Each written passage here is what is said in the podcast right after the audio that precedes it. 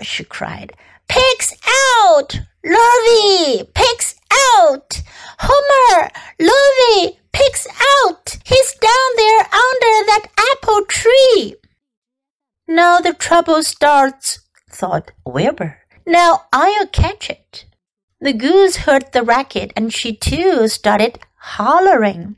Run, run, run downhill! Make for the woods! Shouted to Wilbur. They'll never, never, never catch you in the woods! The cocker spaniel heard the commotion and he ran out from the barn to join in the chase. Mr. Zuckerman heard and he came out of the machine shed where he was manning a tool. Lurvy, the hired man, heard the noise and came up from the asparagus patch where he was pulling weeds. Everybody walked towards Wilbur, and Wilbur didn't know what to do. The woods seemed a long way off, and anyway, he had never been down there in the woods and wasn't sure he would like it. Get round behind him, Lurvy, said Mr. Zuckerman, and drive him towards the barn. And take it easy, don't rush him. I'll go and get a bucket of slops.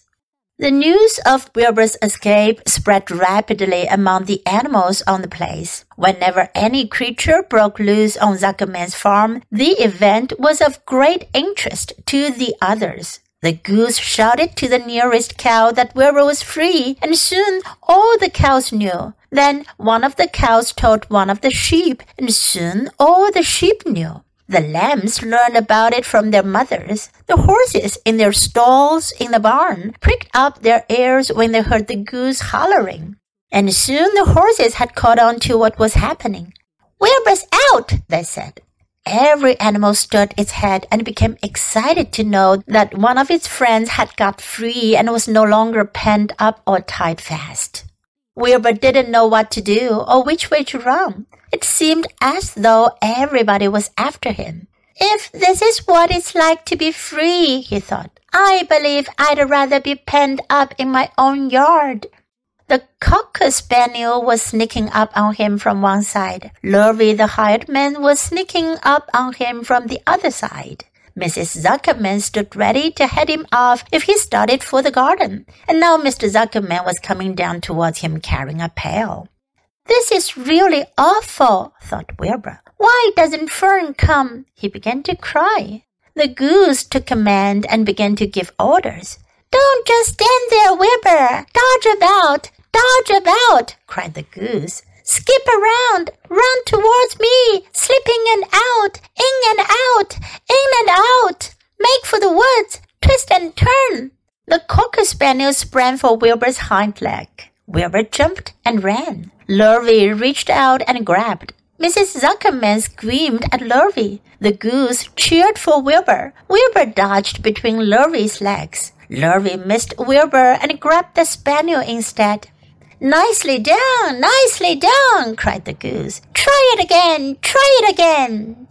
Run downhill, suggested the cows. Run towards me, yelled the gander. Run uphill, cried the sheep. Turn and twist, honked the goose. Jump and dance, said the rooster. Look out for Lurvy, called the cows. Look out for Zuckerman, yelled the gander. Watch out for the dog, cried the sheep. Listen to me, listen to me, screamed the goose. Poor Wilbur was dazed and frightened by this hullabaloo. He didn't like being the center of all this fuss. He tried to follow the instructions his friends were giving him, but he couldn't run downhill and uphill at the same time. And he couldn't turn and twist when he was jumping and dancing. And he was crying so hard he could barely see anything that was happening.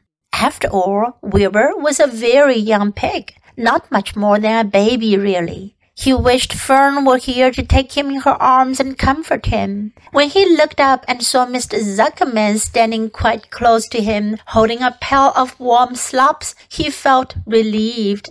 He lifted his nose and sniffed. The smell was delicious. Warm milk, potato skins, wheat middlings, toasted corn flakes, and a popover left from the Zuckerman's breakfast. Come, Pig, said Mr. Zuckerman, tapping the pail. Come, Pig. Wilbur took a step towards the pail.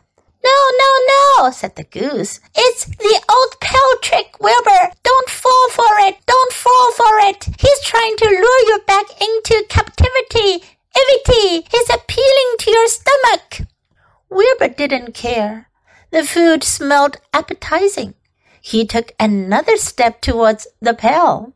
Pig, pig, said Mr. Zuckerman in a kind voice, and began walking slowly towards the barnyard, looking all about him innocently, as if he didn't know that a little white pig was following along behind him. You'll be sorry, sorry, sorry, called the goose. Wilbur didn't care. He kept walking towards the pail of slops. You'll miss your freedom, honked the goose. And now our freedom is worth a barrel of slops. Wilbur didn't care.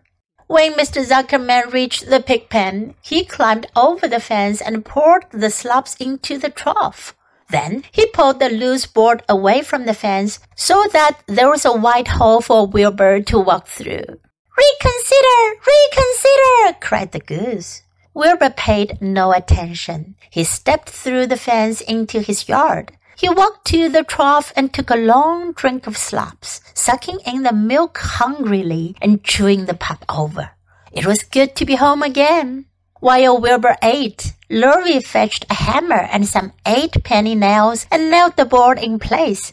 Then he and Mr. Zuckerman leaned lazily on the fence, and Mr. Zuckerman scratched Wilbur's back with a stick. He's quite a pig, said Lurvy. Yes, he'll make a good pig, said Mr. Zuckerman. Wilbur heard the words of praise. He felt the warm milk inside his stomach. He felt the pleasant rubbing of the stick along his itchy back. He felt peaceful and happy and sleepy. This had been a tiring afternoon. It was still only about four o'clock, but Wilbur was ready for bed. I'm really too young to go out into the world alone, he thought as he lay down.